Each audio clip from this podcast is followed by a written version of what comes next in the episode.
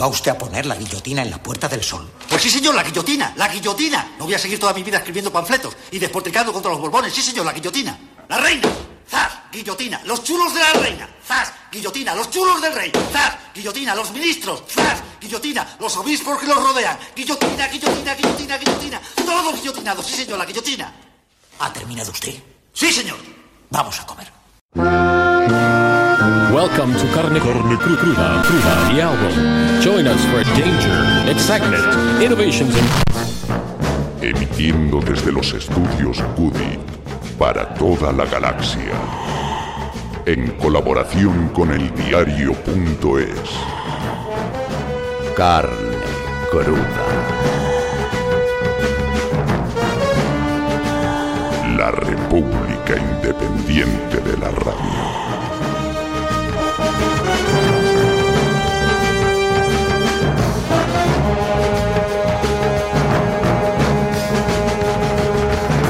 Recibido un mensaje de esos que te encogen el corazón al mismo tiempo que te lo alegran y te ponen la sonrisa en la cara. Quiero empezar el programa con él. Os lo leo. Queridos compañeros de las ondas, permitidme llamaros así, ya que yo también, muy modestamente, participo en un programa de radio, en Radio Utopía, una radio alternativa de Sanse y Alcobendas, que lleva funcionando como 20 años y pico. Quería relataros muy brevemente mi historia con vosotros. Allá por el 2009, cuando empecé a currar de lo que hoy sigue siendo mi trabajo, maestro de primaria de la pública, me amenizasteis las idas y venidas de los destinos locos a los que me tocaba moverme. Más tarde me acompañasteis a mí y a mi chica en nuestros primeros viajes de pareja de muchas horas de carretera y manta. Luego vinieron las peques, dos mellizas, y os convertisteis en bálsamo en las interminables noches de llantos y cambios de pañales. Después he sido uno de esos puretas flipao que me ha dado por el deporte a los 30 y muchos, y no entiendo entrenamiento a pata o sobre ruedas sin vosotros sonando por mis cascos. En fin, que toda esta chapa es por dos razones.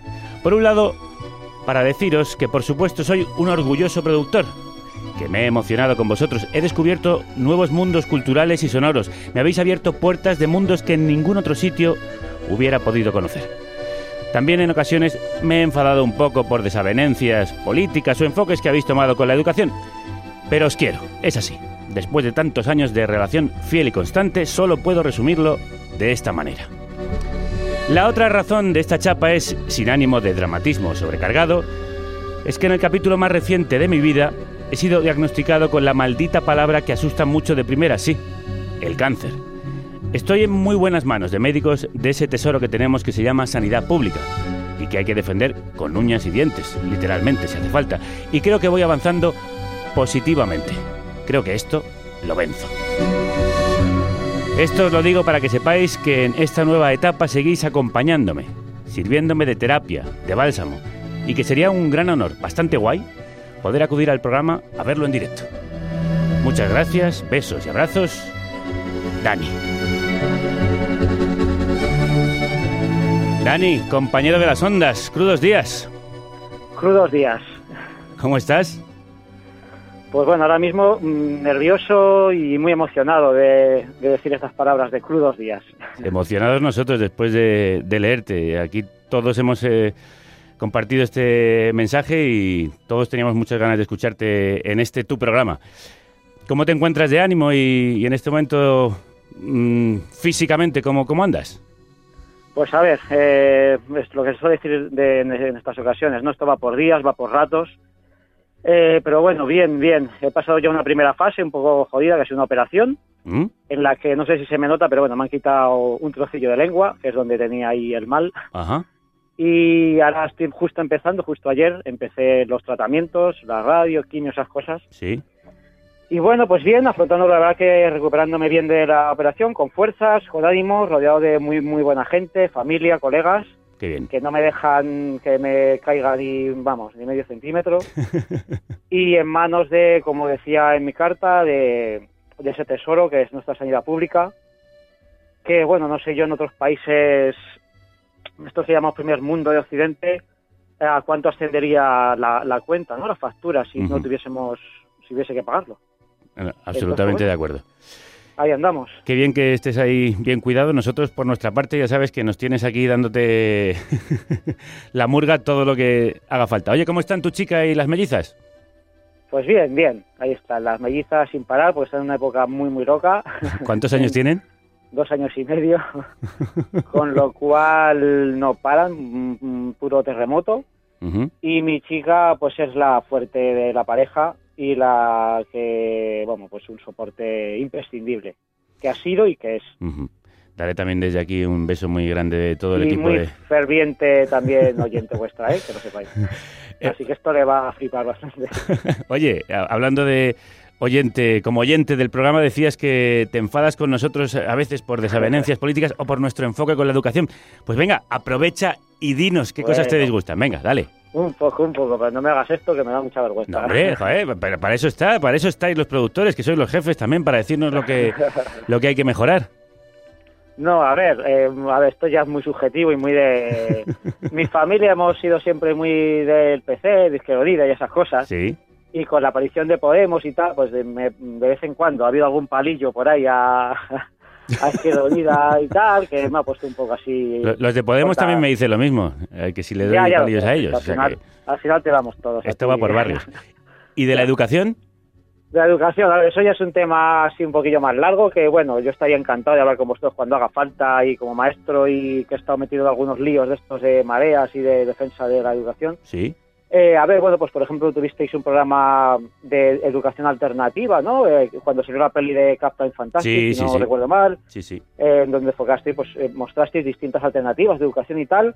Ahí me faltó algún ejemplo más claro, por ejemplo, tenemos aquí en Madrid, Ah, de los movimientos de renovación pedagógica, que son bases, son pilares de, de movimientos que se le ocurran mogollón, que están haciendo una labor imprescindible para la renovación pedagógica, en la defensa de la educación pública y de todo lo que tiene que ver.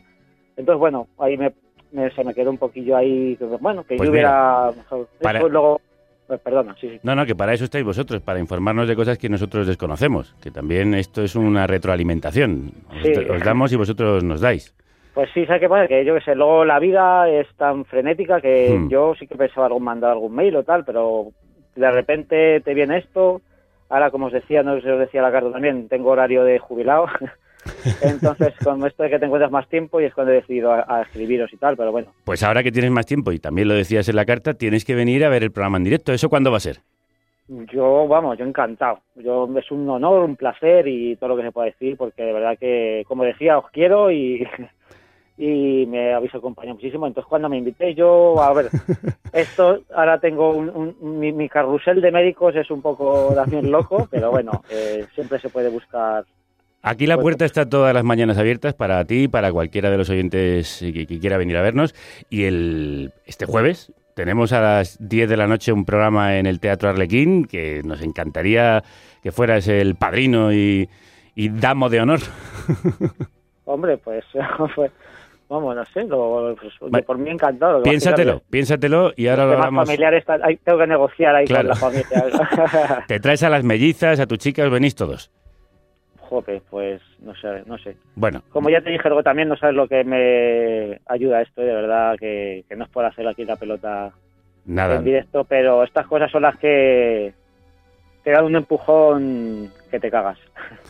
El empujón nos lo dais también vosotros a nosotros, así que esto es mutuo y el abrazo también lo es. Por cierto, ¿cómo es tu programa en Radio Utopía? ¿Qué es lo que haces ahí? Bueno, pues a ver, que a mis compañeros van a flipar también. Es un programa que lleva haciéndose muchos años, pues yo hacía otro hace ya Ajá. años, en esa radio mm, estuve hace, muchos años con, ay, con 16 así, tenía un programa con un colega que se llamaba eh, Almorranas, lo tengo que decir, para cuando mi colega escuche esto, de contrainformación, Bien ahí, bien ahí. Éramos ahí un buen grano en el culo, intentábamos serlo, de, de los malvados eh, capitalistas. Eh, eso fue hace mucho, ahora colaboro en un programa que lleva también muchos años, se llama Parada Solicitada, en el cual mis compañeros, que son los que lo llevan desde hace mucho, eh, pues eso, parada solicitada. Eh, es un sábado al mes, porque todos tenemos, la verdad, muchos líos de familiares y tal. Sí. Lo hemos dejado ahí en, en un programa al mes. Y bueno, muy variopinto, hablamos de todo. Hablamos de actualidad, cada día es un tema, mucho feminismo, mucha cultura, eh, mucha música, que es la parte que me toca a mí. fenomenal. Y bueno, sobre todo Radio Utopía, aprovecho para eh, dejarlo ahí, buscáis cualquier buscador, radioutopía.org.es eh, 107.3, eh, zona San Sercovendas. Muy bien, fenomenal. Pues la música la pones tú también hoy aquí en Carne Cruda. Este Alive de Pearl Jam lo ha elegido Dani. Se nota que vamos peinando canas porque tenemos referentes viejunos, ¿eh? ¿Por qué lo has elegido, Dani? Esos 90 ahí a tope, joder. Sí. Eh, bueno, eh, pues porque eso ha sido banda sonora también de mi vida, eh, me ha puesto los pelos de punta muchas veces Sin duda. y creo que, bueno, en estos tiempos que corren por mis venas y por mi cuerpo, eh, bueno, pues mm, me da un chute, me pone y para adelante, a tope. Alive, vivo, pues claro que sí, que esta la vences. Y ahí nos vas a tener a nosotros acompañándote cuando salgas a correr o cuando vayáis de viaje las mellizas y tu chica. Y tú, claro. Pues, Un abrazo muy fuerte, Dani. pues muchas gracias, Javier, de verdad que sí, un abrazo a vosotros y de verdad que sois la hostia. Viva carne cruda. ¡Viva! ¡Viva tú!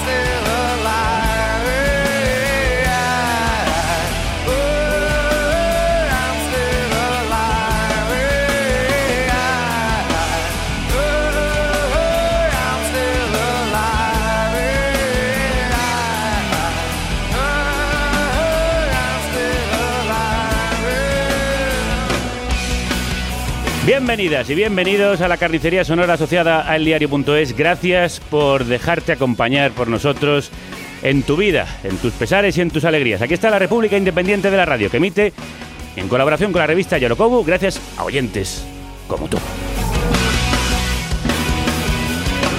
Que nos mantenéis vivos.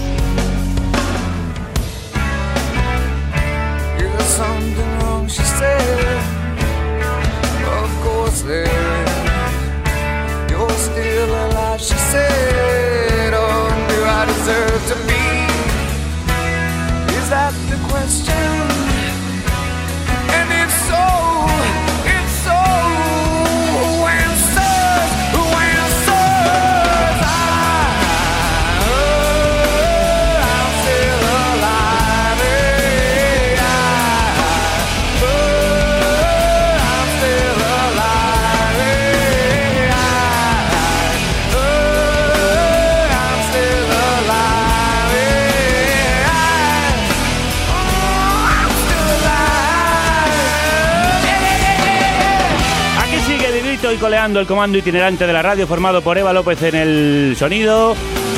Ahí están Álvaro Vega, Vanessa Madrigal, Paz Galeana, María Baena, Manu Tomillo, Rocío Gómez y quien nos habla y dirige este barco a la deriva. El hombre poco hecho, Javier Gallego.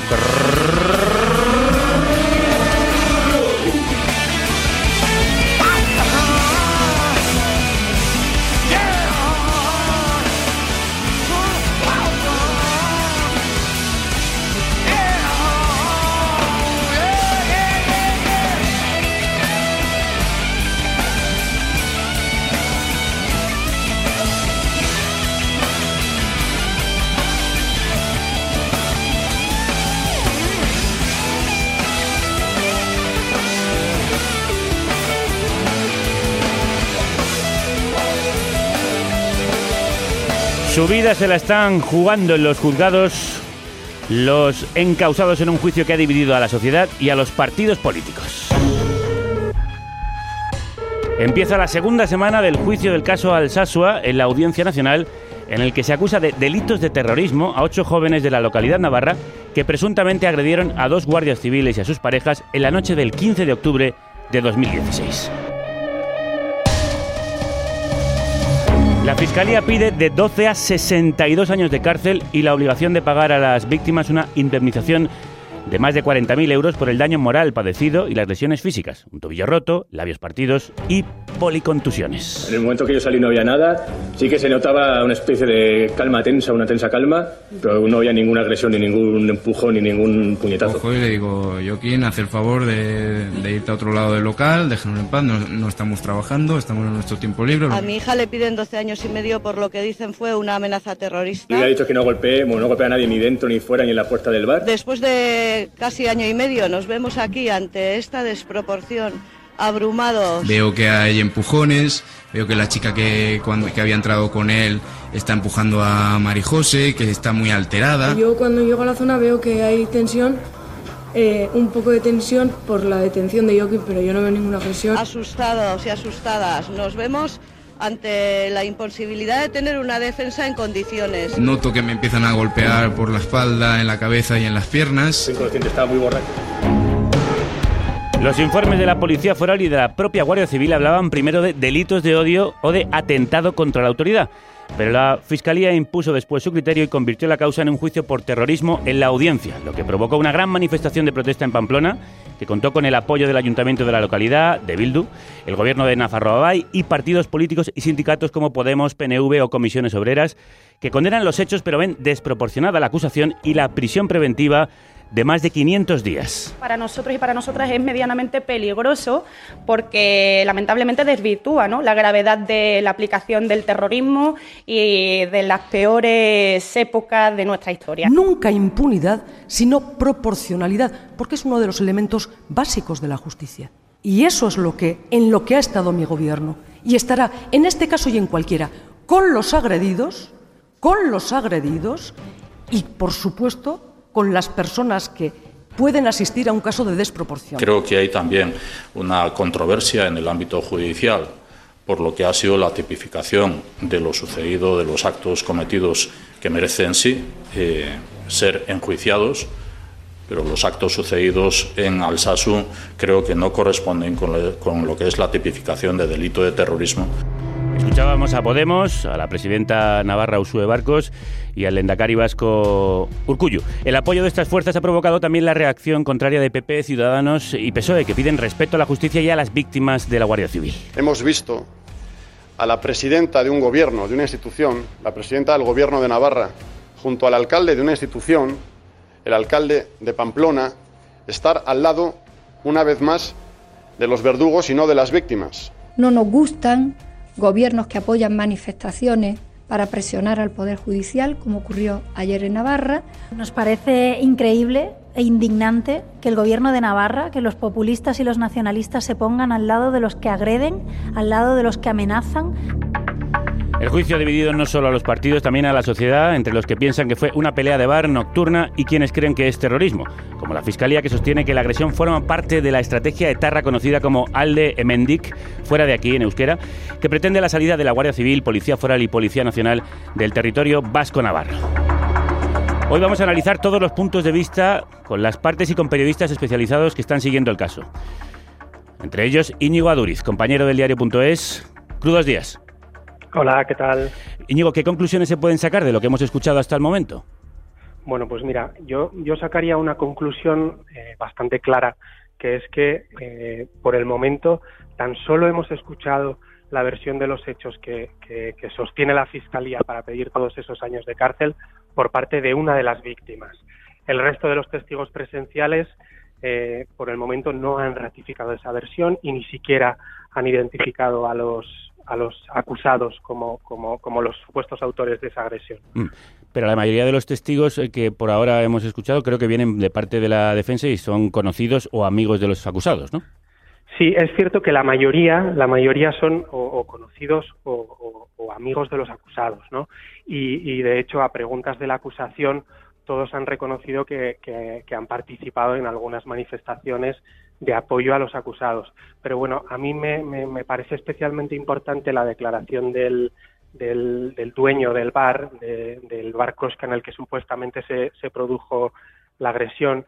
Eh, bueno, él, contaba que- que- que no había habido ningún tipo de agresión dentro del bar y que no podía identificar a ninguno de los supuestos autores, ¿no? Me Mm. llamaba la atención especialmente porque tanto él como la camarera que también ratificaba esa misma versión eh, no son amigos ni conocidos de, de los acusados. Ah, Publicabas al respecto este lunes en el diario que mm, en su declaración afirmó que la firma que aparece en el atestado mm, supuestamente eh, suyo no, no, no se corresponde con su firma, que eso no lo había firmado él. ¿Qué puede significar esto? ¿Que no reconozca su propia firma en la que es la declaración que supuestamente había hecho este dueño, el dueño del bar Coxca, a la policía?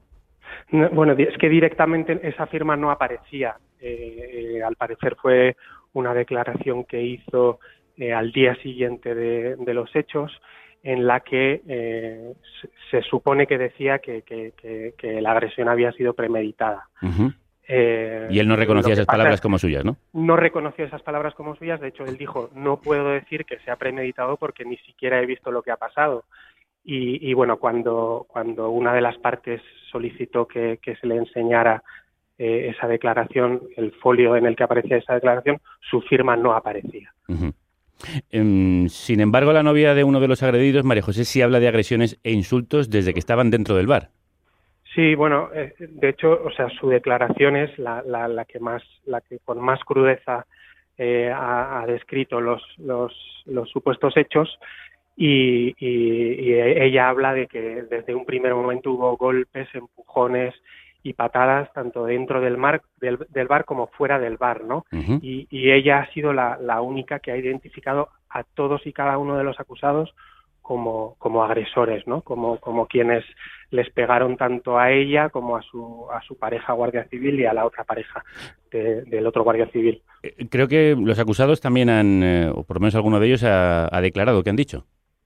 Sí, declararon todos ellos y todos ellos eh, han asegurado que no, que no participaron en ningún tipo de agresión.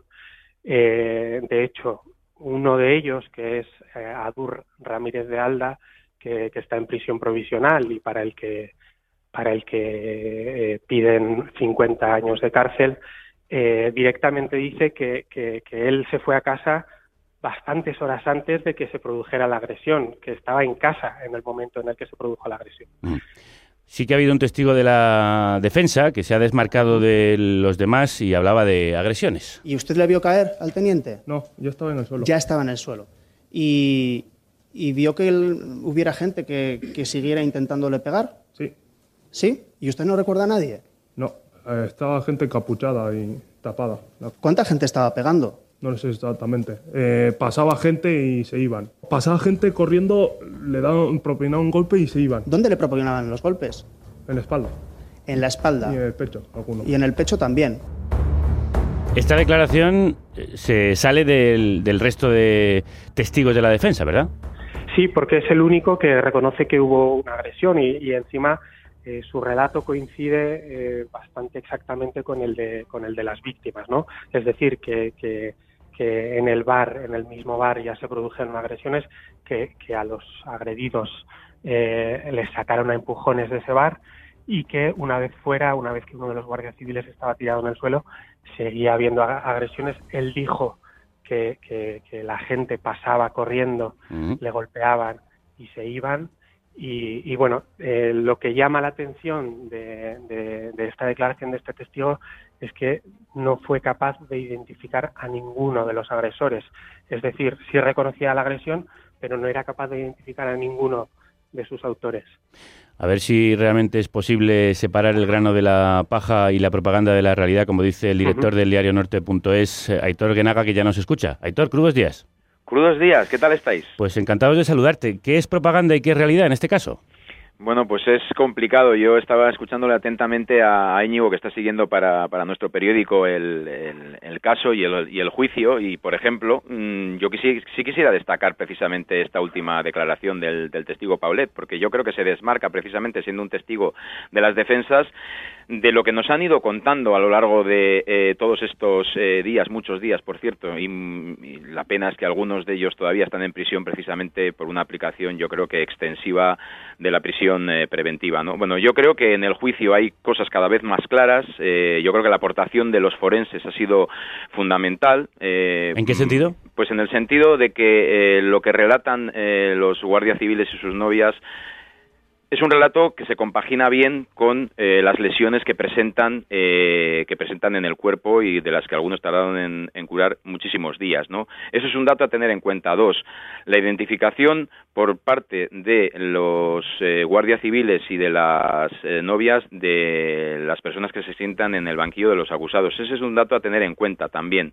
Y como te decía, el, eh, el hecho del relato del testigo Paulet, que es amigo precisamente la novia de, de del teniente agredido, pero que le lleva a la defensa y sin embargo se desmarca de esas, de esas declaraciones, ve, eh, asegura que vio las agresiones, asegura que le sacaron empujones del bar a los eh, guardias civiles y que efectivamente luego se propinaban patadas que son compatibles con el relato de, de, de, de la Guardia Civil. Esto es una cosa que tiene que ver con lo que estamos viendo en, eh, en el juicio. Otra cosa es la calificación que hace la Fiscalía y en qué se sustenta esa calificación. Yo creo que los testimonios de ayer, precisamente, de la inteligencia de, la, de los miembros de la, de la, inteligencia de la Guardia Civil, dejan en un mal lugar o dejan muy endeble esa eh, petición eh, de terrorismo. De terrorismo. Sí, yo creo que es una petición absolutamente desproporcionada, fuera de la realidad, máxime cuando estamos viviendo los últimos días de de, de, una organización terrorista como ETA, que prácticamente echó la persiana el 20 de octubre del 2011. Y yo creo que la justificación de los informes a lo que hacían mención ayer los miembros de la Guardia Civil es eh, realmente endeble para sostener una acusación como, terror, como terrorismo, que por cierto les, les, les puede llevar a la cárcel a estos jóvenes con 375 años, que es lo que pide la Fiscalía. Cuidado, Total, eh, que no sí. estamos hablando de, de cosas menores. Hablabas de la Guardia Civil que ha vinculado a los acusados con los movimientos SOSPA o ALDE Mendic relacionados con eh, la vieja estrategia de ETA de expulsar a las fuerzas y cuerpos de seguridad del Estado de Euskadi y, y Navarra. ¿Qué son estas organizaciones y qué hay de cierto en esa vinculación? Hombre, y tan vieja. Fíjate que eh, una de las cinco argumentos, de las cinco razones sostenidas en la alternativa CAS, que por cierto era una creación de ETA político-militar, luego adoptada por ETA militar, eh, es precisamente la expulsión de las fuerzas y cuerpos de ocupación de, del Estado. Bueno, esto es de hace muchísimos años. Eh, el argumento que daban ayer los miembros de la Guardia Civil de Información era que de alguna manera se habían blanqueado eh, esas organizaciones que eh, habían estado exigiendo, reclamando por activa y por pasiva eh, la expulsión de las fuerzas y cuerpos de seguridad del Estado con este otro tipo de movimientos. Ellos mismos reconocen que muchas veces con apariciones eh, festivas, como hemos podido ver, eh, con mucha ironía en, la, en, las calles de Alsasua.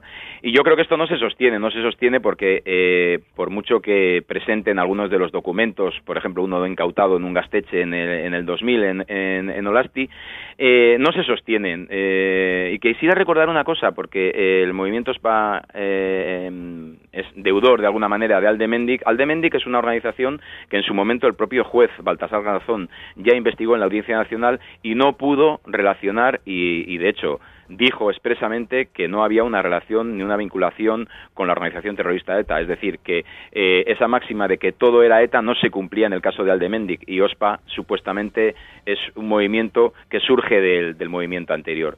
Yo creo que esa es la parte más endeble de, de, todo lo que está ahora mismo en este, en este proceso en la Audiencia Nacional para sostener por lo menos el hecho de que eh, esto sea una cuestión de delito terrorista. Claro, pero es la base en, que está, en la que se está fundamentando la acusación de terrorismo, claro. Sin duda. Preside el tribunal la jueza Concepción Espejel, casada con un coronel de la Guardia Civil, cuya recusación por este hecho fue rechazada. ¿Tú crees que es la persona más adecuada para dictaminar justicia en este caso, Aitor? Bueno, esto fue uno de los últimos eh, conejos de la chistera que se sacó a Maya Izco antes precisamente de que, de que semanas antes de que comenzara el, juicio en la Audiencia Nacional, eh, con una argumentación, mmm, bueno, eh, en fin, que la sala definitivamente ha considerado que no, ha, que no había lugar, ¿no? Eh, estéticamente no parece, estéticamente no parece eh, la mejor de, de, las magistradas para juzgar una cuestión como esta que va directamente contra el contra el cuerpo del Instituto Armado, eh, teniendo la vinculación que tiene eh, en su caso su, su esposo, ¿no? Pero bueno, eh, eso, eso realmente le incapacita para impartir justicia. Pues bueno, hay un tribunal que ha decidido que no es motivo de recusación y, no sé, yo no me atrevería a decir que porque alguien tenga una vinculación sentimental eh, de estas características eh, le invalida para eh, impartir justicia. Desde luego, estéticamente, si me lo preguntas de esta manera, estéticamente no me parece eh, la mejor de las composiciones para un tribunal, para un caso tan mediático, un caso eh, tan importante, sobre todo por lo que te contaba al principio, porque es que estamos despidiendo a una organización terrorista 60 años después de su creación. Y todavía hay quien está juzgando a día de hoy a personas por supuestamente pertenecer a esa banda cuando ya se ha disgregado. Íñigo, las familias alegan indefensión porque no se han admitido pruebas que presentan. ¿Es esto cierto? Sí, bueno, en un principio no se admitieron eh, varios de, las, de, los, de los vídeos que habían presentado las, las defensas. Uno de ellos, precisamente, eh, eh, muestra a, uno de los acusados del que hablábamos antes, a Adur Ramírez de Alda, en, un partido de pelota, eh, vistiendo una camiseta negra, cuando la acusación sostiene que, que el día de los hechos iba con una camiseta roja. Esa prueba no se había admitido inicialmente, sin embargo, durante, durante el juicio, al final sí se ha admitido. Eh, o sea que esa, esa prueba también se, se añadiría. ¿Y habría algún otro caso en, en el que se pueda decir que las familias eh, han sufrido falta de garantías en el caso? Eh, bueno, hay, hay también otro elemento que es el tema de los teléfonos eh, móviles. Eh, la, la- la acusación, el, el informe que realizaron los, los guardias civiles que, que analizaron los teléfonos, eh, bueno, se, se valen de la sospecha que, que podría generar que, que muchos de los acusados eh, borraran eh, eh, de sus teléfonos móviles la aplicación WhatsApp, etcétera, se valen de esa sospecha para, para, para sostener que, que- que podría haber sido organizada, ¿no? Eh, la, la cosa es que por parte de la defensa se ha, se ha pedido que se, que se incorporen algunas de las facturas de, de los acusados para que se comprueben las llamadas, etcétera, y, y eso no se ha admitido por parte del tribunal. Ajá. ¿Por qué este caso se está juzgando en la Audiencia Nacional y no en Navarra, como se ha pasado con otros eh, casos de Cale Borroca?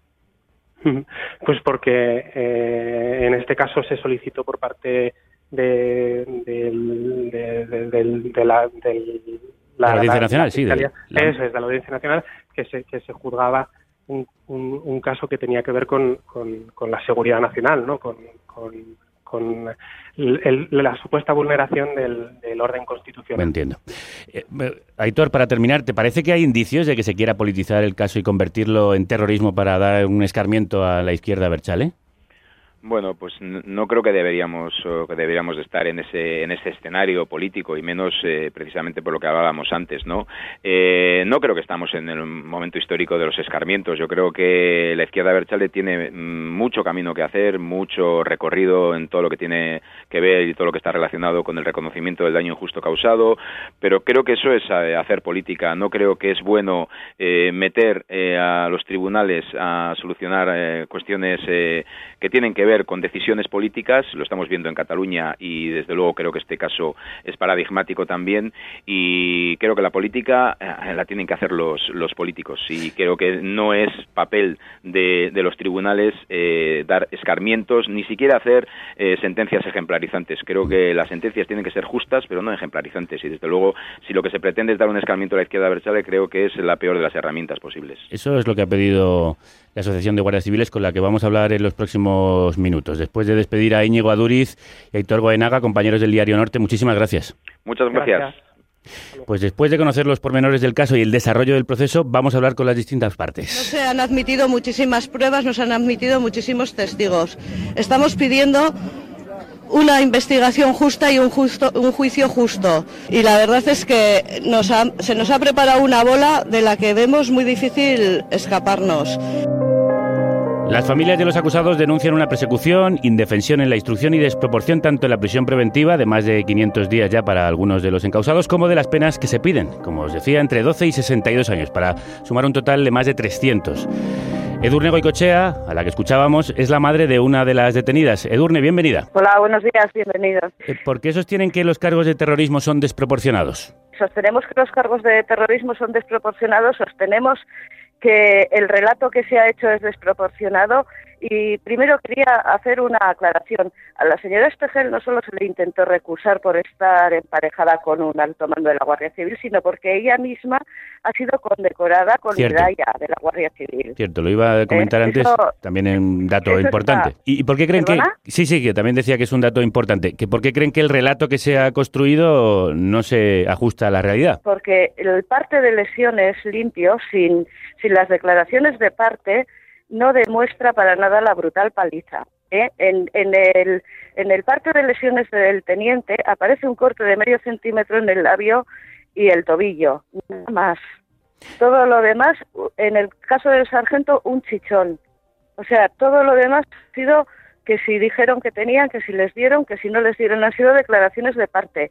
Comprobación de todos esos golpes no hay, de todos los demás. Pero creen ustedes que no hubo agresión. Hubo una bronca y nada más. Entonces, de ahí a llevar, porque es que hay muy, es muy fácil hacer un relato diciendo "No me sentía yo, el relato de ese durante año y medio. Entiendo que, que ya la gente lo ha acabado asimilando, pero eh, si se mira justamente el parte de lesiones limpio, sin, sin hablar nadie, eh, se vería exactamente lo que hay.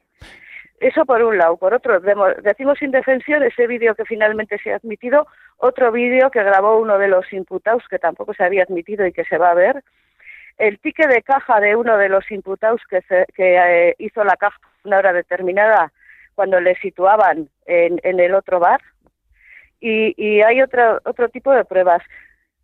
Al final, no sé lo que, lo que va a salir de todo esto, desde luego, que es una operación que estaba preparada y que ha contado con el beneplácito de medios generalistas, lo, lo digo claramente. Ajá. Esto se intenta hacer terrorismo, se intenta demostrar que sigue habiendo terrorismo. Lo que le aplican de la, a la ley a nuestros hijos e hijas es la ley antiyihadista, que dices que no necesitas formar parte de una organización para ser terrorista. Ahora están hilvanando desde el 1900, bueno, en el auto viene desde 1976, que nuestros hijos son de finales de los 90. Ujú. ¿Creen que sus ¿eh? hijos son...? Nuestros hijos se han criado sin prácticamente sin conocer actividad de ETA.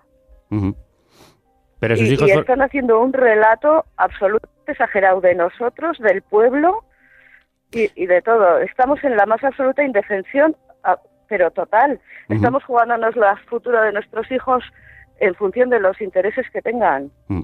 Como estábamos contando antes, la Guardia Civil vincula a sus hijos con el entorno Berchale que quiere que las fuerzas de seguridad del Estado salgan de Euskadi y Navarra. ¿Sus hijos forman parte de alguna de Bueno, esas vincula- organizaciones? Vincula porque necesita hacer esos vínculos. Son ocho personas cada una de un estilo, ni siquiera son de la misma cuadrilla. ¿eh? y, y vincula porque necesita. Yo no sé qué. Eh, si hay gente que está estaba mucho más cómoda en la situación anterior y quiere mantener reactivado esto. Estos dos guardias civiles, uno llevaba menos de un año y otro llevaba unas semanas. Nosotros tenemos la Guardia Civil en el pueblo desde toda la vida. ¿Por qué se ha disparado ahora? ¿Quién provocó? ¿Quién empezó? ¿Se ha, mosca- se ha molestado alguien en interesarse por todo? ¿Y quién, y quién ¿O- empezó? o y- se ha comprado el primer relato? Ajá. No, ¿No existe un clima de tensión con la Guardia Civil en Alsaso, a pesar de que se han celebrado actos como eh, los Pageguna o que algunos propios guardias civiles de Alsaso lo han, lo han declarado así, que se sienten a veces presionados? ¿No existe ese clima de tensión? Vamos a ver, los guardias civiles en Alsasua pueden sentirse o no. Yo, personalmente, a muchos ni les conozco de cara. Es más, a estos dos no les conozco de cara. No les pongo cara, ni a sus parejas. ¿eh? Y, y los hijos de los guardias civiles van a los colegios del pueblo y van a actividades extraescolares del pueblo. Hubo una carta de una hija de un guardia civil que, que no sé si se... Que, y, y es que iba al inglés con mis hijas. Ajá. Edurne, em, ustedes consiguieron reunir a decenas de miles de personas en la manifestación de Pamplona bajo el lema Justicia, no es terrorismo. ¿Qué les parecería justo en este caso? nos parecería justo que se hubiera investigado en el momento. El mismo teniente fue quien llamó, llamó a policía foral. ¿eh? Mientras le daban la paliza se conoce que sacó tiempo para llamar por teléfono. Es que hay que oír también muchas cosas. Pero vamos a ver. eh, Entonces, si él mismo llamó a policía foral y policía cogió la instrucción, ¿por qué no vale el primer informe de policía foral? ¿Por qué no vale el primer informe de Guardia Civil? Vale el segundo. Y una, una cosa más quería decir, que no sé si ha tenido la relevancia que debería. El dueño del bar se le presentaron una, una declaración que él no había hecho y que estaba sin firmar. Me parece que esto también es una irregularidad bastante grave. Sí, lo acabamos de contar en el programa. En la manifestación, en este sentido, había una pancarta firmada por jóvenes alsasu en la que se leía no a los montajes policiales, jurídicos y mediáticos. ¿Ustedes creen que es un montaje? Hombre, pues yo creo que lo creo yo y lo cree todo el que, el que se a mirarlo. Que nos han hecho una envolvente en la que nos vemos aquí en la Audiencia Nacional, el que el futuro de nuestros hijos está en su mano en función de sus intereses, no sé si políticos, económicos o de qué tipo. ¿Pero creen que sus Pero hijos...? que, que desde luego Sí. aquí aquí no se quiere acabar con la anterior situación por lo que veo, pero pero no por nuestra parte. El- ¿Creen que sus hijos son inocentes, que no tuvieron nada que ver con los hechos juzgados? Pues es que realmente los hechos que se están juzgando, de los hechos que se están pretendiendo juzgar son absolutamente inocentes todos. Yo No me refiero, no me refiero al terrorismo, no me refiero a... me- tal me- paliza. no hubo tal paliza. Hombre, hay, hay un tobillo roto, hay ¿Qué hay? lesiones que Un se han- tobillo roto Hombre, hay unos... puede Hay unos, ser hay en unos una infor- pelea, no tiene que ser en una paliza. Ujú. Es que es que ese está, es que ese, ese- esa primera declaración la habéis comprado todos y todas. Bueno, quiero es decir, que lo hay- que hemos dicho nosotros no se ha comprado. Mm, Nosotros no compramos nada, simplemente hay unas personas que presentan unos partes médicos de haber recibido una agresión y no hay por el otro lado alguien que tenga las heridas que ellos tienen, con lo cual mm, pues parece por lo menos que era una pelea desigual. la- la yo no sé, yo no sé lo que ha pasado. Que es mordisco, porque a alguien le mordieron. ¿Quién va a denunciar a la Guardia Civil? ¿De verdad creéis que en Alsosa va a haber gente capaz de denunciar a la Guardia Civil? Pues no lo sé. Yo creo que cualquier ciudadano, si es agredido por un guardia civil, tiene el pues, derecho a, Sí, bueno, pues... a denunciarlo. pues es lo que haría yo si me agrediera un guardia civil. ningún joven se atrevería a denunciar, Ujú. porque va al saco con estos. En su opinión, sus hijos deberían salir eh, libres, como inocentes. Nuestros hijos tenían que haber olvidado esta pesadilla hace muchísimo tiempo, si hubieran sido las cosas en su medida. Hace muchísimo tiempo que tenían nuestros hijos y nosotros y nosotras, que hay que ver qué año y medio llevamos. ¿Eh? Sin saber que si tienen futuro o no tienen futuro. Tienen 23 años, 21, hay uno de 30, hay dos menores. Edurne Goicochea, Es están... es un tobillo, ¿eh? Lo grave es un tobillo, que no se nos olvide. Pues le agradecemos muchísimo su participación en el programa y sus Ya lo siento. Declaraciones- Sí, He estado un poco tensa, pero No, no, no. estoy pasando unos días bastante complicados. Lo entiendo y desde aquí le agradecemos que haya hecho el, el esfuerzo. Edurne Goicochea es una de las madres de los ocho encausados en el caso de Alsasua. Un abrazo, muchísimas gracias. Muchas gracias a vosotros.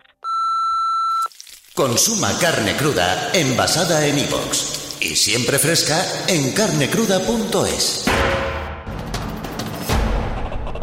Por su parte, la Asociación Unificada de Guardias Civiles, personada como acusación, defiende los cargos de terrorismo y las penas que pide la Fiscalía y espera que el juicio sirva como elemento disuasorio contra el hostigamiento a los agentes. Así relataba uno de los agredidos lo que sucedió. Yo, yo empujones también recibida, pero básicamente eran golpes desde el principio.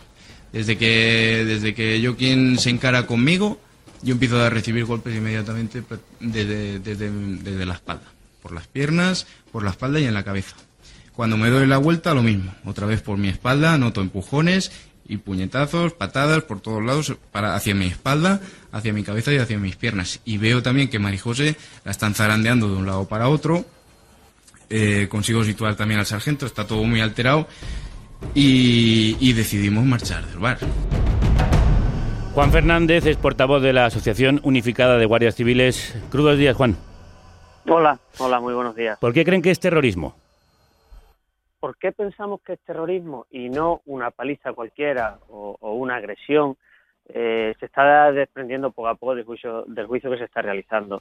Es terrorismo porque se actúa en connivencia, se ponen de acuerdo una serie de personas siguiendo unas consignas marcadas por la banda terrorista ETA para amedrentar, para hostigar para agredir a personas que por su condición de guardia civil resultan eh, objetivos de ETA. Por eso es terrorismo. No, no, no vamos a entrar si fue un tobillo, si fue una cabeza abierta, si fue un hematoma, si fue. Eh, eh, la agresión se produce porque se ponen de acuerdo, eh, se, se empieza a establecer una estrategia y siguiendo, como decimos, consignas de ETA, se actúa. Por eso es no, no existe mm, vinculación probada entre los acusados y la banda terrorista. No, no, no, no estamos diciendo que pertenezcan a banda armada, no, no pertenecen a banda armada. Estamos diciendo que ETA lanza unas consignas y estas consignas son seguidas por parte de, de- de- de personas que todavía, bueno, pues no, no parecen haberse dado cuenta que, que ya la sociedad va por otro lado y va hacia la paz y hacia olvidar todo, todo este asunto. ¿Y le parece- Sin embargo, Sí, disculpe, continúe. no, no, decimos, eh, eh, sin embargo, esto ya digo, quedan reminiscencias, quedan eh, todavía personas que, que, que continúan eh, utilizando estas consignas de ETA, estos movimientos para acosar y hostigar a personas solamente por su profesión de guardia civil y ahí es donde emana todo, toda la, causa que, que está siendo juzgada en la Audiencia Nacional. Recordemos que el delito de terrorismo obligatoriamente tiene que ir encausada a la Audiencia Nacional. Pero, mm, ¿cómo saben que lo que sucedió esa noche tiene relación con esta estrategia de hostigamiento organizado y premeditado? ¿Le parece una acción premeditada normal que suceda a las eh, tantas de la madrugada en un bar? Sí, a las tantas de la madrugada lo que ocurre es que a ellos los identifican, repetimos, por su condición de guardia civil y empiezan verbalmente a decírselo, fuera de aquí y los de aquí. Cuando ya ese acoso dentro del bar comienza a ser cada vez mayor, ellos cuando deciden salir a la calle. Y en la calle es donde les están esperando y es donde se produce esa agresión. Sin embargo, el- los informes tanto de Policía Foral como de la propia Guardia Civil iniciales hablaban o atentado contra la autoridad o de delito de odio, pero no de terrorismo. Bueno, ahora son los peritos mismamente de la Guardia Civil los que sostienen que, que esta agresión obedece a la estrategia de ETA. Eh, una investigación no, se termina con el primer informe ni con las primeras eh, causas. Eh, eh, una, una investigación lleva un procedimiento, se empieza a investigar, se empieza a tomar manifestación a los diferentes testigos, a lo que allí ocurrió, y, y a- todavía está abierta, una, una investigación que todavía está abierta y de hecho todavía no hay condena. Puede ser condenado por terrorismo o puede que no, y respetaremos la decisión de la Audiencia Nacional. Claro. A lo que, al- Lo- lo que a nosotros nos gustaría, bueno, que esto simplemente de verdad sirviera para terminar con eh, eh, esta, este, este tipo de, de acciones, este tipo de- de- de- incluso organizando fiestas populares en la calle, ¿no? Colgando maletas en los cables, en los tendidos eléctricos cerca de- del cuartel de la Guardia Civil, eh, escribiendo pintadas, diciendo fuera de aquí, iros, chacurra, todo, todo este tipo de cosas que de verdad queremos ya que, que formen parte del pasado y mirar hacia el futuro. De hecho, ustedes eh, han eh, dicho que esperan que el juicio sirva como elemento disuasorio contra el hostigamiento a los agentes. ¿Ustedes quieren que sea ejemplarizante? No, no buscamos de verdad, no buscamos que sea ejemplarizante ni que se castigue. hasta- Queremos que actúe la justicia. Si finalmente es condenado por terrorismo es porque, porque del juicio se desprenda esa vinculación con el terrorismo. Y si no es así, igualmente, por supuesto, pues que se aplique la justicia y que queden en libertad. Lo que sí nos gustaría es que esto, y gracias a, a- la relevancia que está tomando, sepan cómo viven allí los guardias civiles durante años y años y años, porque esto es la cúspide, el culmen de, de- de cómo viven allí los guardias civiles, insistimos, pintadas, fiestas populares, disfrazándose de guardia civil, burlándose, eh, maletas puestas en los tendidos eléctricos, eh, el iros aquí, fuera de aquí, y ojo, no solo con guardias civiles, las consignas de ETA es guardias civiles y quienes con ellos se relacionen, porque buscan aislarnos de la sociedad. Y esto también es importante porque ahí no solamente afecta a los guardias civiles, sino que es un problema de toda la sociedad. Pero mm, tener como parte de su ideología el rechazo a, a la policía o la Guardia Civil lo convierte a uno en terrorista. No, ni mucho menos, ni mucho menos. Eh, uno puede sentir rechazo y puede no, incluso, lógicamente, faltaría más no estar de acuerdo con la presencia de la Guardia Civil en, en determinada parte del territorio nacional, pero todo el mundo entiende que tiene que ser así y que debemos estar, y en la libertad de pensamiento cada uno es libre de pensar lo que quiera. Ahora, desde el momento que se empiezan a organizar, que se empiezan a establecer modus operandi de actuar, desde el momento que ya se empieza a acosar, a hostigar, a Claro. hacer acciones violentas. Lo que yo le pregunto es cómo, cómo demuestran ustedes que hay una organización para que se produzca esta agresión de forma premeditada. Bueno, las consignas de ETA están ahí, es por todas conocidas, y por otro lado, como decimos, la investigación. Claro, las y- consignas de ETA y- existen, pero las consignas de ETA las podría leer yo, pero eso no me convierte a mí en terrorista, quiero decir. Que- que- Hombre, ¿cómo da- cómo faltaría hacemos- más, no- no leer, no- ¿Cómo no hacemos leer, el paso? sí. ¿Cómo hacemos el paso entre eh, las consignas de ETA que existen y que estos jóvenes formen parte de, de un grupo terrorista? Claro, lo acaba de decir. Sí, por leerlas no le convierte en un terrorista. Ahora, si las lee y las empieza a seguir, si usted empieza a seguir el punto 1, el 2, el 3, el 4 y el 5 de esas consignas, entenderá que cada vez va cometiendo y va acercándose más a ese delito. Si yo leo un manual de cómo, no sé, de cómo eh, elaborar un artefacto explosivo, no me convierte en terrorista. Pero si yo voy, compro los elementos necesarios, después empiezo a montarla, después la coloco, eh, a ver si... eh, no sé si me estoy explicando bien. Sí, Leer, sí, se está explicando. sí. que- No, no, si yo lo, que- leer lo que le pedía a Juan es cuál es la relación entre esa estrategia de ETA y estos chicos. ¿Dónde se ha probado que, existan, que exista una conexión entre ambas? Eso es lo que se está investigando, porque esa es la raíz de, de lo que se está juzgando. Si eso se demuestra, serán condenados por terrorismo. Y si no se demuestra, serán inocentes y puestos en libertad, inocentes de delitos de terrorismo. Ustedes han Eh, dicho que estamos ante los actos violentos más graves desde que ETA abandonara la actividad terrorista armada en octubre de 2011. Esto- 2011, sí. ¿Le parece comparable una agresión con el asesinato de un millar de personas, el secuestro de la extorsión?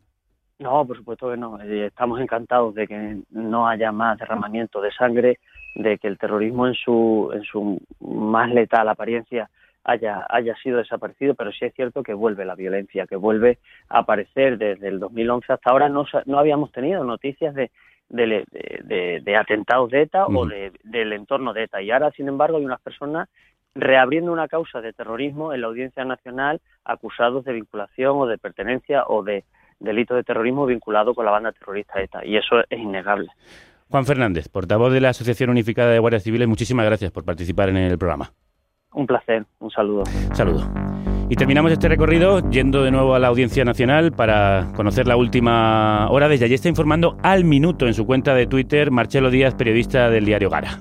¿Observó usted en, en el bar alguna, alguna agresión multitudinaria por parte de 20 o 30 personas hacia No. otros de los clientes ese día? No. ¿No observó usted ese...? No. vi ningún golpe ni ningún empujón. Sí que es verdad que salieron pues, en remolino un poco a trompicones, ¿no? Por así decirlo. Pero en ningún momento vi ninguna agresión ni nada por el estilo. Presenció un rebullón en el bar. Presencia usted un rebullón. Sí. ¿Ve usted a Ollán cuando se inicia ese, lo que usted denomina rebullón? Eh, no lo veo. Marcelo Díaz, crudos días. Hola, crudos días y buenos. Bueno, ¿Cómo marcha esta mañana el juicio? ¿Qué novedades más significativas ha habido? ¿O va a haber? Bueno, hoy sí que parece que bueno baja un poco la atención mediática, ¿no? Porque están declarando peritas eh, psicológicas sobre bueno el estado de salud mental, los efectos que le produjo la agresión y hechos posteriores a la novia del teniente, ¿no? Entonces es quizás algo más técnico, no deja de ser interesante, pero no no tiene digamos el interés informativo de por ejemplo la semana pasada o ayer. Y de lo que has visto hasta, hasta el día de hoy y que has Sí. informado y, lo llevas haciendo además de manera muy detallada y constante, ¿qué es lo que más te ha llamado la atención o qué conclusiones sacas tú? Bueno, en principio yo creo que desde, si lo vemos este caso desde una óptica navarra, lo que llama la atención es que estamos jugando este caso en la Audiencia Nacional, ¿no? Cuando, bueno, eh, no deja de ser una pelea de bar que puede tener ciertas características especiales, pero bueno, en ningún caso, en ningún caso se justifica la calificación de terrorismo, ¿no? Existe un informe de la Guardia Civil que se presentó ayer eh, que da amparo a esta calificación, pero que bueno, eh, vemos que se remonta a documentos de de ETA de la década de 1990, eh, documentos incautados en el año 2000 sobre una supuesta estrategia para, ah, para delegar eh, después de su cese de actividad armada, eh, pues bueno, esa reivindicación de que la Guardia Civil se marche de, de Euskal Herria. Eh, entonces, no sé, parece bastante cogido por los pelos, ¿no? Y luego también hay otro elemento en el que realmente al margen del testimonio de, lo- de las víctimas, de las quienes sufrieron la agresión de estas cuatro personas, de los dos guardias civiles y de sus novias, no hay ninguna prueba que acredite que ninguno de estos jóvenes, de los ocho jóvenes que estén que están acusados, eh, golpeó directamente a, a- ninguno de las cuatro víctimas. O sea, más allá son hay dos declaraciones eh, contradictorias de acusados y de, y de las víctimas y los testigos que hay pues tampoco acreditan que hubiera una pelea multitudinaria como, como relatan las víctimas. ¿no? Mm. Quizás eso, es- esa es la clave, aquí se da más credibilidad a unos testigos o, o a otros. Mm, eh, en tu opinión, ¿hacia dónde se está decantando la balanza? Hombre, eh, yo creo que no se está consiguiendo acreditar que personas concretas golpearan o participaran en la, en la agresión a los guardias civiles y sus novias. Entonces, en un tribunal normal, yo creo que sería muy difícil que condenaran a los ocho jóvenes de Alsasua que están acusados en este caso. Pero eh, yo creo que, bueno, eh, siendo periodista vasco, tenemos que decir también que la Audiencia Nacional pues no es el mejor sitio para juzgar un caso de estas características. ¿no? Tiene, yo creo que unas presiones políticas, es un tribunal de excepción o tribunal eh, especial. Entonces, eh, venir ya a este tribunal con toda la bola mediática, que tenemos ya tres jóvenes que han pasado más de 500 días en prisión preventiva por una pelea de bar, insisto, pues no, no son los mejores precedentes para una una solución o una resolución absolutoria hacia estos jóvenes, ¿no? Eso yo creo que también es un elemento que hay que tener en cuenta. sería... Sí, dime. No, que escuchábamos a la Guardia Civil hablar de la importancia de esa vinculación entre la vieja estrategia de ETA y estos jóvenes. ¿Ha quedado acreditada en ese informe del que nos hablabas? A mi juicio no, pero bueno, ya insisto, o sea, ya, ya lo comentaba antes, ¿no? O sea, eh, yo creo que bueno, se refieren a documentos eh, demasiado antiguos a mi juicio y realmente, bueno, no dejan de crear eh, una especie de OSPA, de movimiento popular llamado OSPA, del que no han acreditado tampoco ninguna estructura orgánica ni la participación o la integración de estos jóvenes en ella, más allá de acudir a unas comunidades populares o participar en unas asambleas eh, vecinales. ¿no? Entonces, eh, a mi juicio es bastante bastante cogido cogido por los pelos. Pero bueno, es eh, la estrategia de las acusaciones, es la estrategia del Ministerio Fiscal, pues vincular todo esto o incluir a estos jóvenes en un supuesto entramado del que, bueno, a mi juicio habría mucho que demostrar, sobre todo teniendo en cuenta que tenemos a peticiones fiscales que superan los 50 años de cárcel. Pero bueno, todo hay que decirlo, informes similares también han servido para realizar, eh, para, llevar a cabo condenas en otros casos pues vinculados con, con, el terrorismo. Mm. Marcelo Díaz, al que podéis seguir en la red, os lo recomendamos si queréis mm, estar al tanto al minuto de lo que pasa en el juicio de Alsasua. Nosotros estaremos muy atentos al resultado y le agradecemos mucho que haya estado con nosotros, este compañero del diario Gara. Un abrazo, es Casco. Sí, es Casco. Tú eres nuestro altavoz. Difunde, comparte, recomienda, enlaza, tuitea. Carnecruda.es. Eres nuestro micrófono. Sois nuestras ondas. Esperamos que os hayáis hecho una mm, visión completa de este complejísimo caso del que estaremos eh, muy pendientes en los próximos días y os contaremos aquí el resultado. Ahora vamos con el juicio al machismo de la más agitadora de nuestras colaboradoras, la defensora de la revolución feminista violenta. Con feminismo y humor. Teta y teta, saca pecho. Y patrocina esta sección.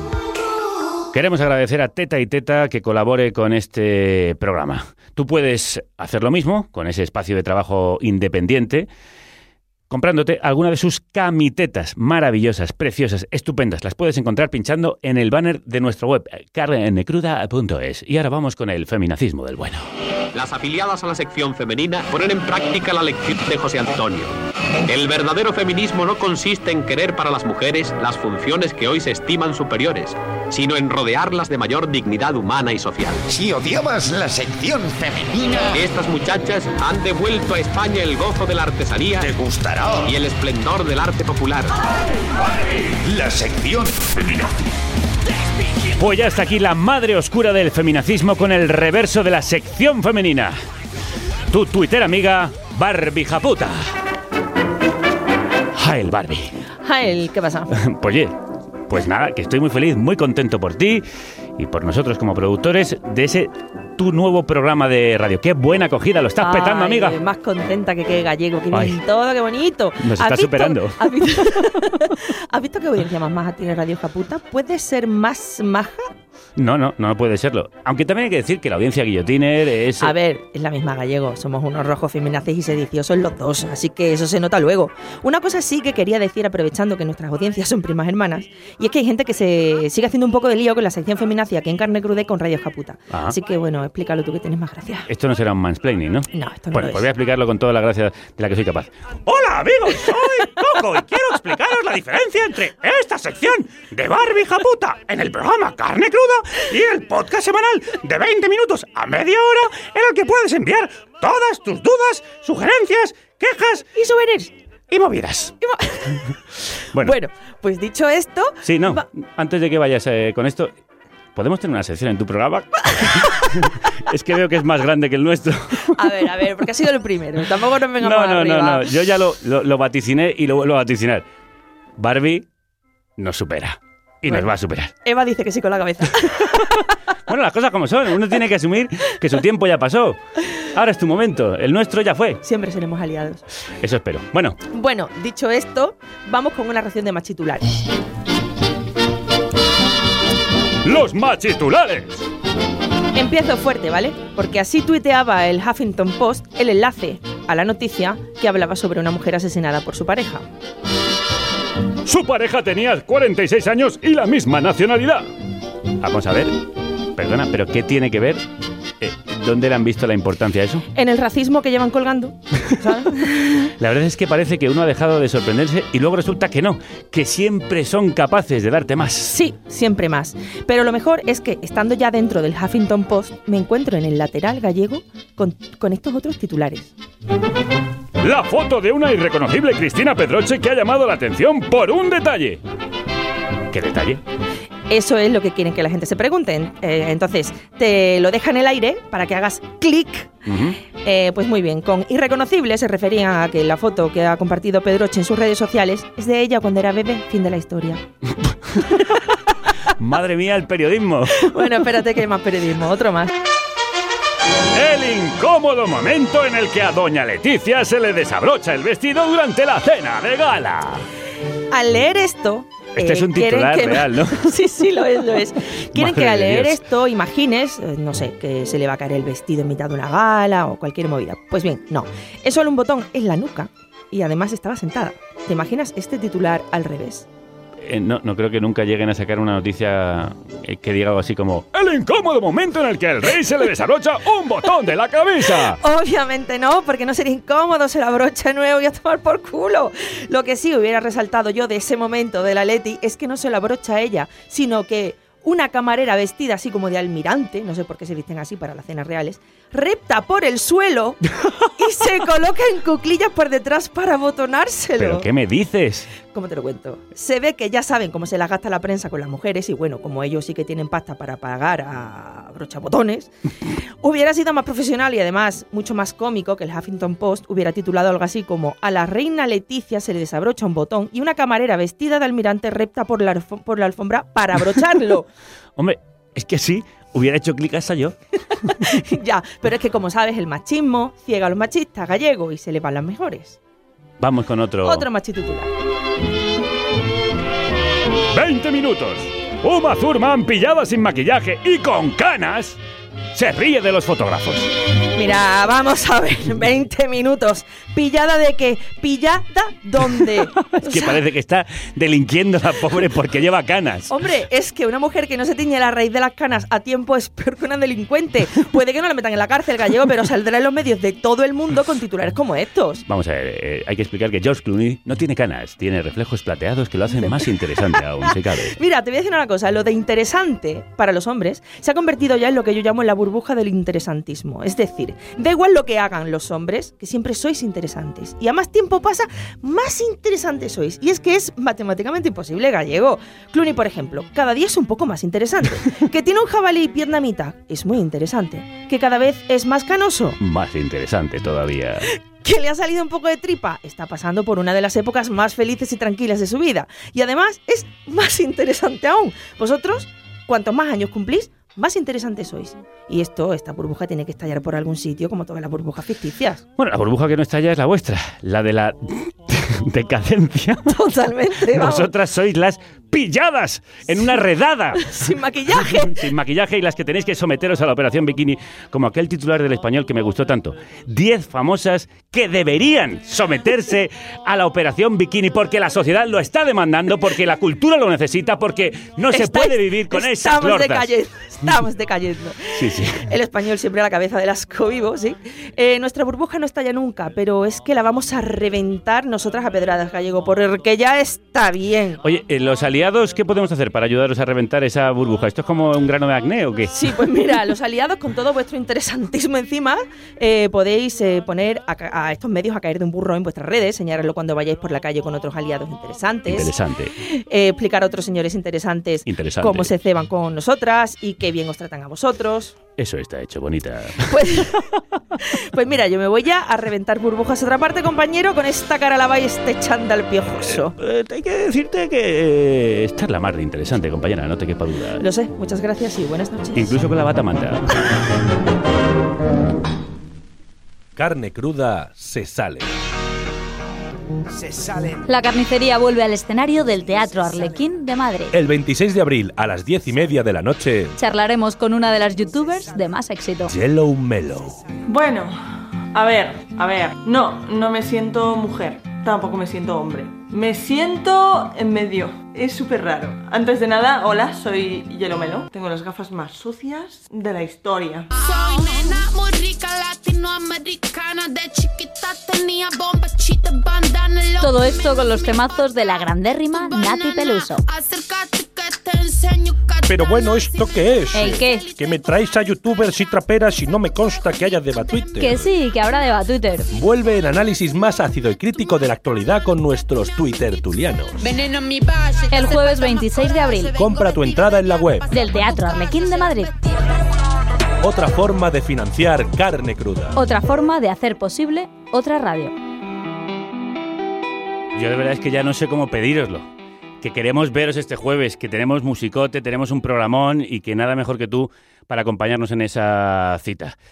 Carne cruda se sale. Y no salimos de Euskadi y alrededores porque vienen desde allí nuestros siguientes invitados a los que puedes escuchar en carnecruda.es y ver en nuestra cuenta de Instagram. En euskera, borbor es la onomatopeya que define el hervor a fuego lento. Y así se ha cocinado el último disco de Elcano, Browning Cream. La crema más sabrosa de Euskadi. Que vuelve con su inconfundible sabor. Cuatro años después de su anterior disco.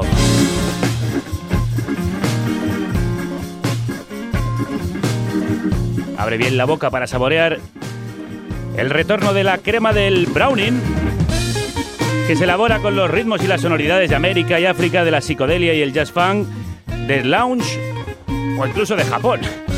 De donde viene el kaiju, el monstruo extraño que da nombre a este tema.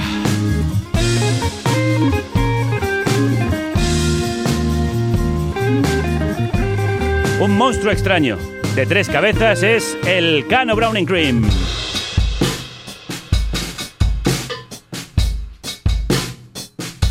Y esos tres monstruos son, o esas tres cabezas, nuestro querido Mikel Azpiroz, que pica fino con el teclado, el teclado.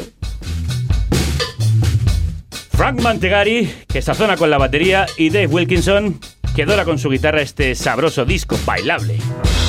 Crudo, descarnado, fresco y natural, que echa humo como la locomotora de la que habla este train. Speeding. ¡Viajeros al tren!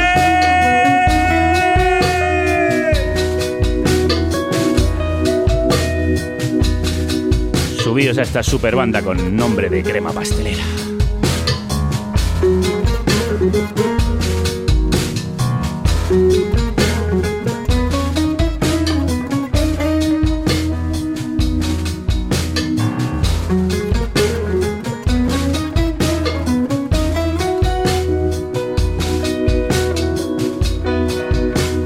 tren rápido ha traído a estos músicos que han cocinado a fuego lento este Borbor.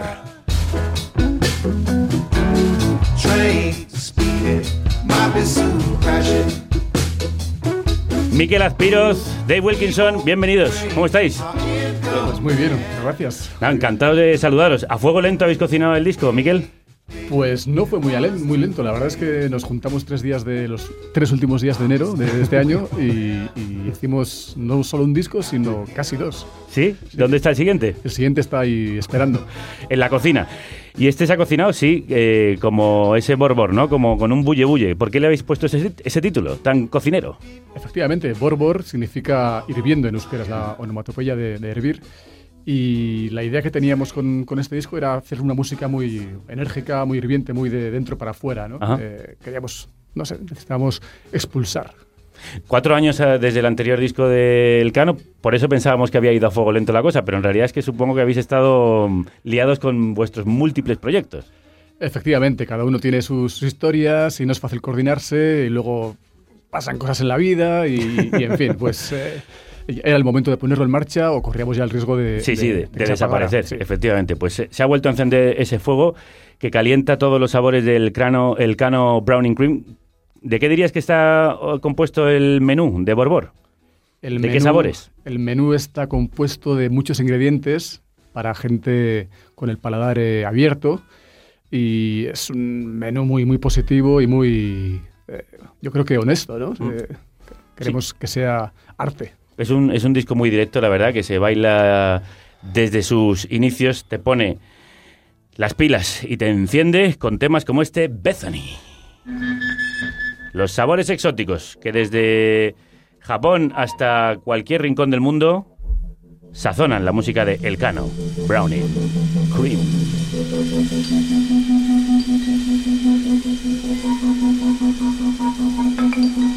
Y nos llevan hasta Betania, ese importante enclave bíblico donde dicen que estuvo Jesús antes de ser crucificado.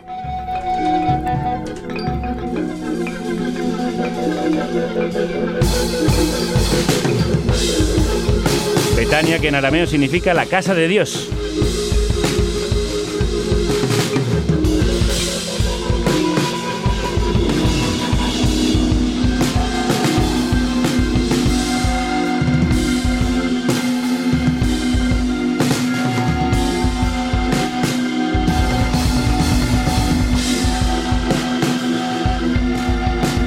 Ya veis que también la experimentación, aparte del baile y los innumerables ingredientes y especias, componen este sabroso menú.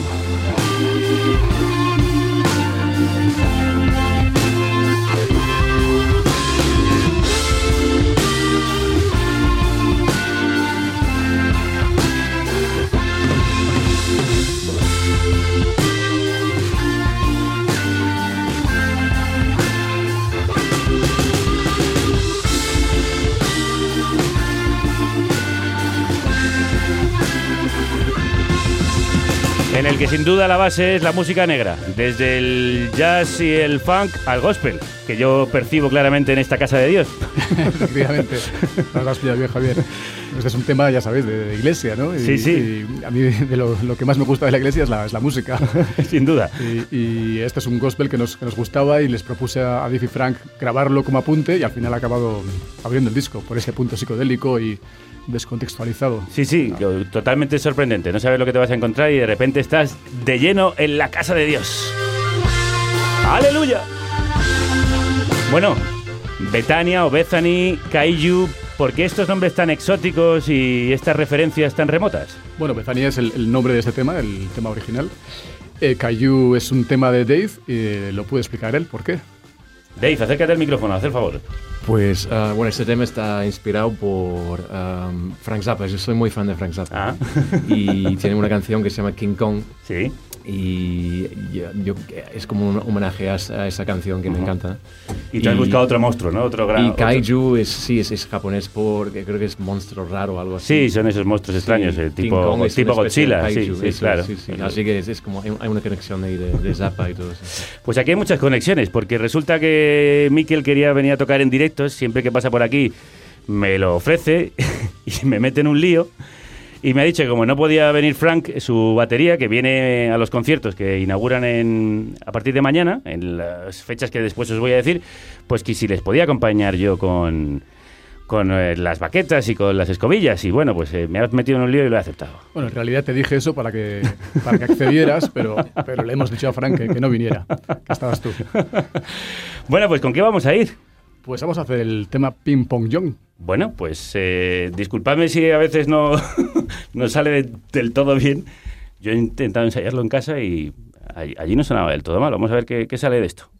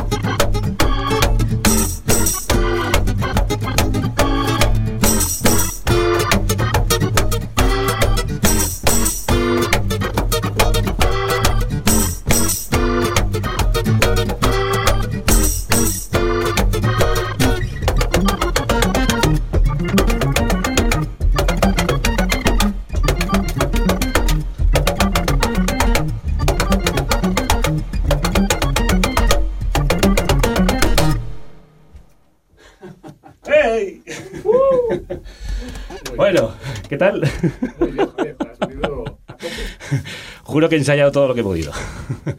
Vamos con otro de los temas de El Cano Browning Cream.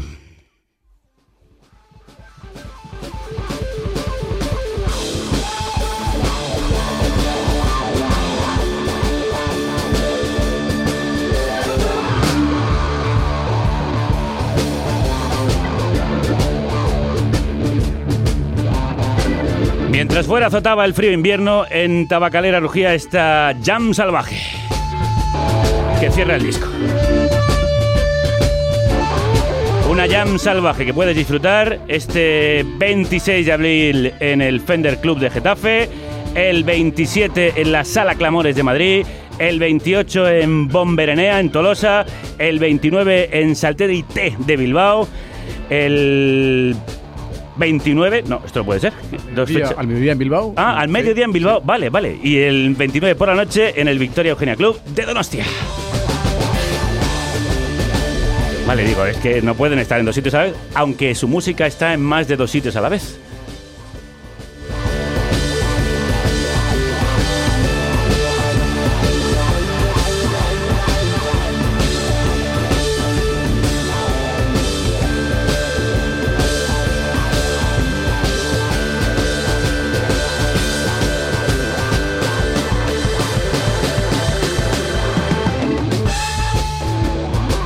De hecho, en tres sitios a la vez están cada vez que tocan un vasco, Miquel Aspiroz, un francés, Fran Mantegari y el británico Dave Wilkinson. ¿Cómo colisionan estos tres universos? ¿Cómo llegaron a encontrarse? Pues los caminos de la vida que se cruzan. A Frank le conocí hace ya 15 años en el, en el Bronx, en Nueva York, cuando andábamos por allí tocando con, con Matt Harding, que fue quien grabó los dos primeros discos del Cano Brown en Clima, la guitarra y a la voz. Y después eh, le conocí a Dave hace ya casi ocho años eh, en Barcelona a través de Caspar St. Charles, que es un baterista que suele tocar con nosotros cuando Frank no puede venir. Y, y fue, vamos, eh, el molde perfecto para el grupo. ¿Creéis que influye el hecho de que vengáis de tres procedencias distintas en que el sonido del Cano sea más amplio, más rico, más diverso? Sí, yo creo que sí. Yo creo que, que se refleja. Eh, Frank trae, trae todo este bagaje africano-francés. Ha tocado muchísimo con, con artistas africanos. Dave trae este bagaje también jazzístico, bluesero, rock and rollero de... Y zapiano. de- zapiano, sí. Trae un, un universo eh, tremendo, ¿no? Eh, y yo traigo mis... Estos mis gustos también jazzísticos y blueseros. Sí, y al final, bueno, eh, es un tópico, pero es una gozada el comprobar que, que a pesar de nuestras diferencias culturales, eh, la música nos une mucho. eh, mucho más eh, que cierta gente que tienes alrededor, eh, que a priori tendrían que... tener más en común Sí. que, que vosotros, pero sin embargo es verdad. Y se demuestra en temas como este, esta jam que hicisteis en la tabacalera de Donostia. Eh, sois un grupo muy de improvisar y tocar juntos para que salgan los temas adelante. De hecho, os diría, Borbor son temas largos, temas de desarrollo, temas de gozarlo. Sí, especialmente en este disco. eh, hablamos entre nosotros eh, sobre cómo hacerlo y el, el evitar caer en la- el perfeccionismo y en, y en lo establecido. ¿no? Dijimos, vamos, a, vamos a llamear durante eh, tres días con, unas, con unos pequeños guiones y ideas y así salieron estos desarrollos largos y no queríamos eh, encorsetarnos a un formato, eh, bueno, no sé comercial o lo que fuera. Y esta jam es el reflejo de esto. eh, Es, es un tema que sal- surgió en el momento. eh, una mañana que empezamos a grabar, estaban Dave y, y- y Frank tocando. Le di al rec y nos pusimos a tocar los tres sin, sin nada. No, ahí no había ni, ni guion. Y eso me gusta mucho. Y eso es lo que nos gusta de este disco, que llamea. Como las llamas que aparecen en la portada. Otra obra de arte, obra de Dave, ¿no? ¿Cómo has hecho esto? Cuéntanos, eh, no sabíamos que tam- también tienes una vena artística, ¿no? Eh, bueno, artística la tienes evidentemente con la música, digo plástica. Sí, bueno, a mí me gusta pintar y dibujar, pero eh, casi siempre re- más realista. Me gusta pintar pajaritos y, y dibujar y tal. Pero Miquel me hablaba de, de- de esto, de una idea para la, la portada y como unas influencias y tal. Y, y no sé, probé una cosa así un poco friki. y- ¿Qué, qué es? Porque claro, es una cosa muy friki. Cuéntanos, este, tú que le contaste a Miquel y qué es lo que nos ha hecho Dave. Yo le voy a vender mejor a Dave. A mí me encanta, ¿eh? me parece un dibujo chulísimo. Me recuerda, de hecho, algunas cosas de, de Radiohead. Efectivamente. eh, bueno, Dave es un artista del renacimiento, hace de todo. Toca la guitarra, todos los estilos, eh, pinta, eh, tiene su propia carrera como David Phillips, eh, cantautor, diseña sus portadas y para esta portada eh, estuvimos comentando que queríamos algo extraño, algo tipo Basquiat, algo que fuera muy... eh, un poco... que tuviera un poco de yuyu. Sí, sí, sí. Y nada más acabar las, las sesiones de grabación, Dave se fue a su casa a Barcelona y a los dos días me, me mandó este boceto diciéndome, oye, sin compromiso, pero necesitaba plasmar aquello que hablábamos. Y bueno, pues me encantó y, y- aquí está, pues, la superportada de Dave. La superportada de este super artista, como los otros dos que forman el Cano Browning Cream.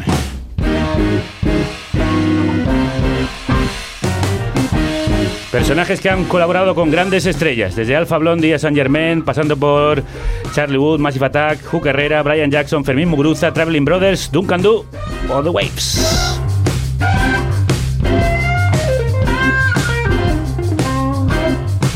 Un supergrupo formado por supermúsicos que acompañan a otros no menos superiores.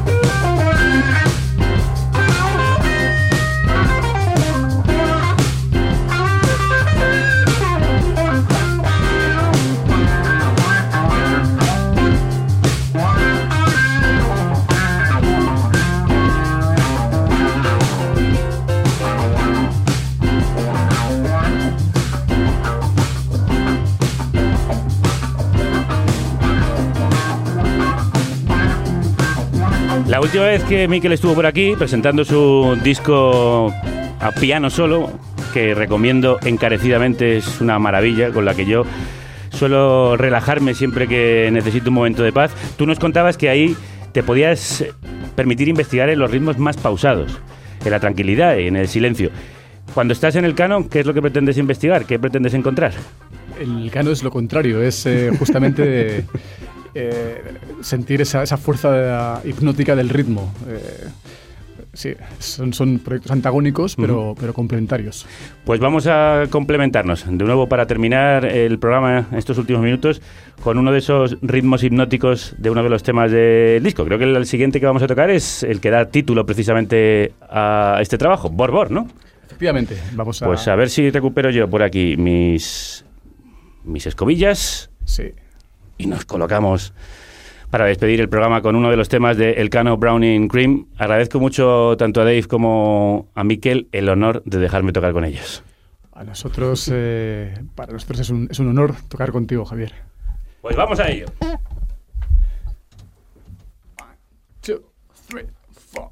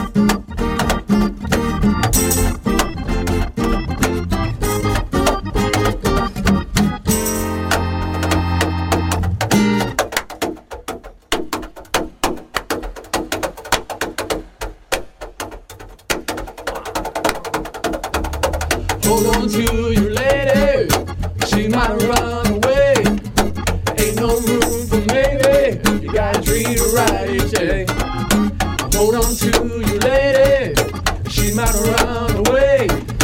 Ain't no room for maybe, you gotta treat her right each day. You gotta treat her right each day.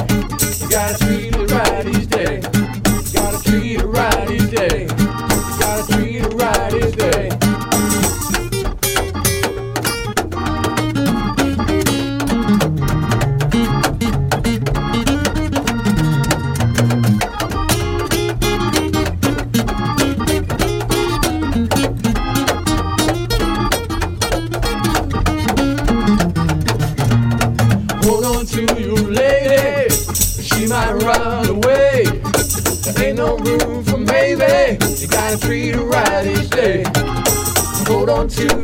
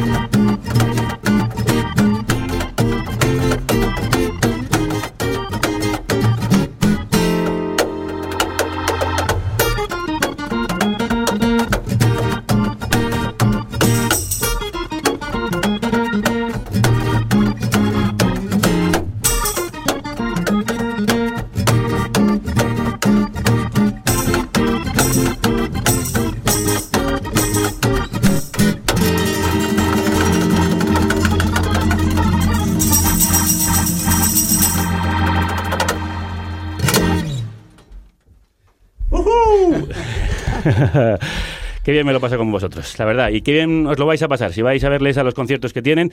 Nos vemos el viernes en la Sala Clamores Efectivamente. y el jueves en Getafe. ¿Mañana es en la Sala Clamores? No, no, no, el jueves en, en- Sí, en eso, el Getafe jueves y en Getafe en Clamores. y el viernes en Clamores, claro que sí, Dave. Ah, yo pensaba que era mañana. en No, Clamores. chico, a ver si Ah, te miras, a ver si te miras bien tus fechas de conciertos, que te lo tengo que recordar.